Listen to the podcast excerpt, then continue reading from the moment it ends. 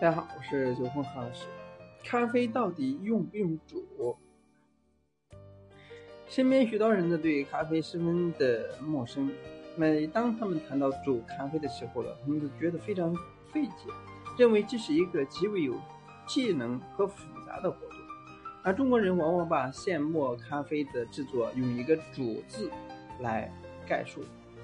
那么对于这些朋友呢，我们尽自己的。所能把这个词呢给大家介绍一下。首先呢，第一是咖啡为什么要煮呢？如果说他您对咖啡有一点点的了解，你一定知道，咖啡是由生豆经过高温的烘焙，成为我们大家所熟悉的咖啡色的豆豆。那么咖啡为什么不能像茶一样直接把它这些豆豆呢，像倒到锅里面煮上一？或者说泡上一阵儿就能够做出一杯香浓的咖啡呢？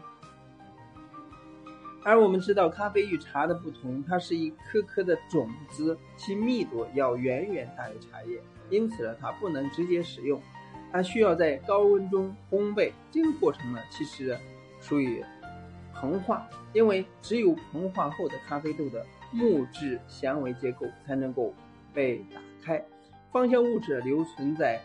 松酥的烘焙后的咖啡豆里边，所以咖啡豆的体积增大，密度变小，这个过程呢是必须的，否则呢我们将无法获得咖啡的美味。那么关于咖啡味道了，在烘焙过程中如何形成，因过于复杂就不详细讲解。那咖啡烘焙以后呢，接下来的就需要粉碎，粉碎的目的就是为了使热水与水。咖啡粉接触面积增大，这样呢会使更多的芳香物质呢被抽取出来。我们称这个过程叫做提高萃取率。所以整个咖啡豆是不能被完全萃取出咖啡味道来的，因此呢不能拿出咖啡豆直接来煮。所以接下来的就是需要用水在咖啡粉中萃取出的咖啡味道，进而。有有了咖啡的颜色，所以我们要喝到一杯咖啡，咖啡豆要经过膨化、粉碎、萃取才能达到，所以咖啡需要煮。第二是咖啡能煮吗？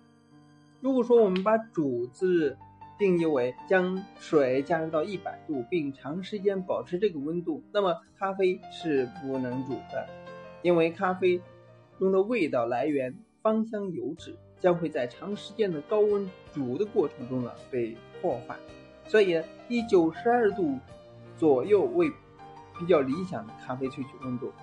那么无论你是泡还是使用咖啡机，还是虹吸等器具，那么萃取咖啡的水温是不能高于九十六度的。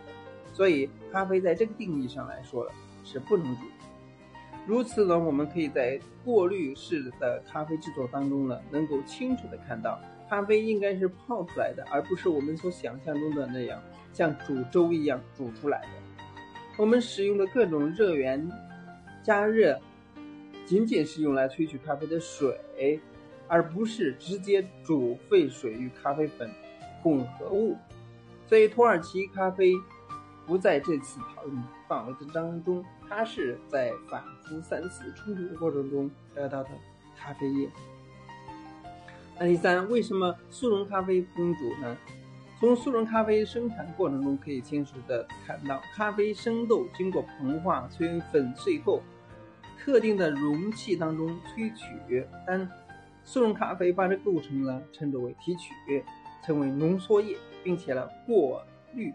然后呢，采用两种形式使之干燥，这也就是为什么速溶咖啡分为热干速粉和冷干速粉的两种。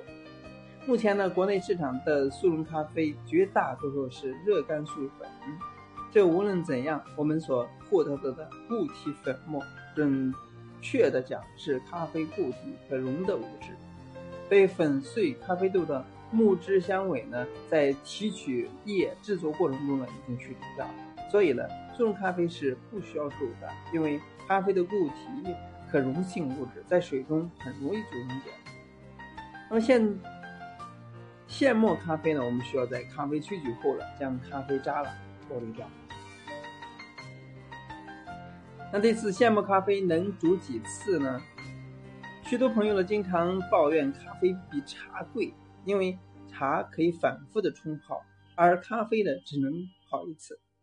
也有些朋友呢并不死心，把咖啡反复多次的萃取。我们说咖啡只能萃取一次，第一次以后煮出来，其他已经不再称之为咖啡了，因为那些虽然带有褐色的水中是大量的咖啡因，也是一些。焦糊物质，那么我们称这种褐色的水呢为脏水。